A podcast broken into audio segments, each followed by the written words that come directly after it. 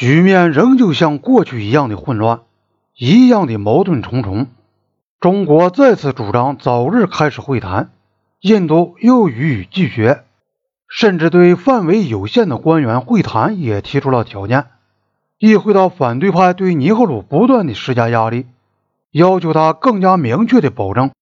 在中国没有从印度的每寸领土上撤走以前，他将不同中国进行任何会谈。尼赫鲁似乎是在蔑视那些要求，他不厌其烦地重谈他的老调，说什么他愿在任何时候同任何人会谈，即使是在战争中也同敌人会谈。但在这些漂亮的辞藻后面，印度的态度并没有改变。印度正竭力寻求一种办法。既避免同中国人会晤，又不使人觉得他是阻挠科伦坡会议国的努力。北京对科伦坡建议的保留给印度提供了答案。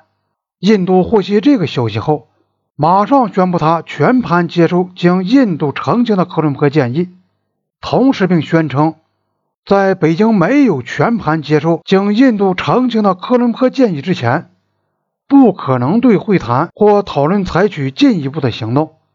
印度运用巧妙的外交手段，再一次以中国做出实际让步为先决条件，从而避免了谈判。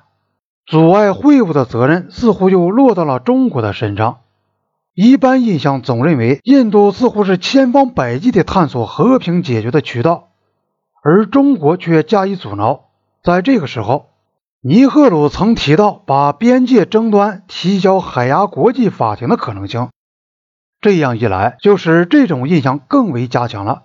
不久前，尼赫鲁还曾断然排除了把主要的边界争端交付判决或仲裁的可能，但提出愿将引起较小变动的印度领土要求交付仲裁或判决。现在，他似乎翻了个糊涂。他告诉人民院说：“当时机到来时，如果议会同意的话。”我甚至准备把关于疆界要求的基本争端提交给如海牙国际法庭这样的国际机构来审理。于是，外国报纸就把这个说成是印度的一个重要让步。但尼赫鲁过后不久对他的这番话加了注解，而这却没有被人注意。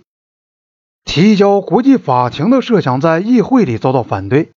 议员们反对把祖国的一部分领土拿去作为裁决的对象。尼赫鲁立即后退，他解释说：“这是一句随口讲出的话。我说的是，如果当时机来到的时候，如果人民院同意的话，如果议会同意的话，我们也许可以做这样的设想。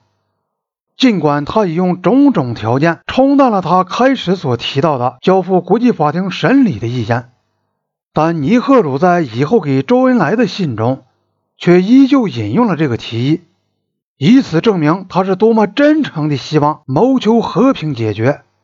这一步棋是保了险的，因为北京根本不会接受这个意见，也不可能把有关中国主权的问题交付裁决，尤其是交付一个由国民党代表中国的组织去裁决。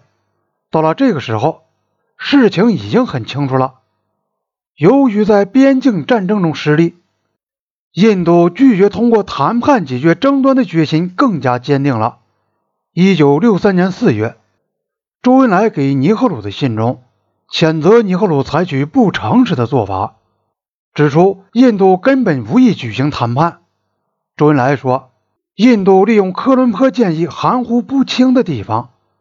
把科伦坡建议解释为符合印度关于恢复九月八日位置的要求，一方面又企图把科伦坡建议变为裁决，强加在中国身上。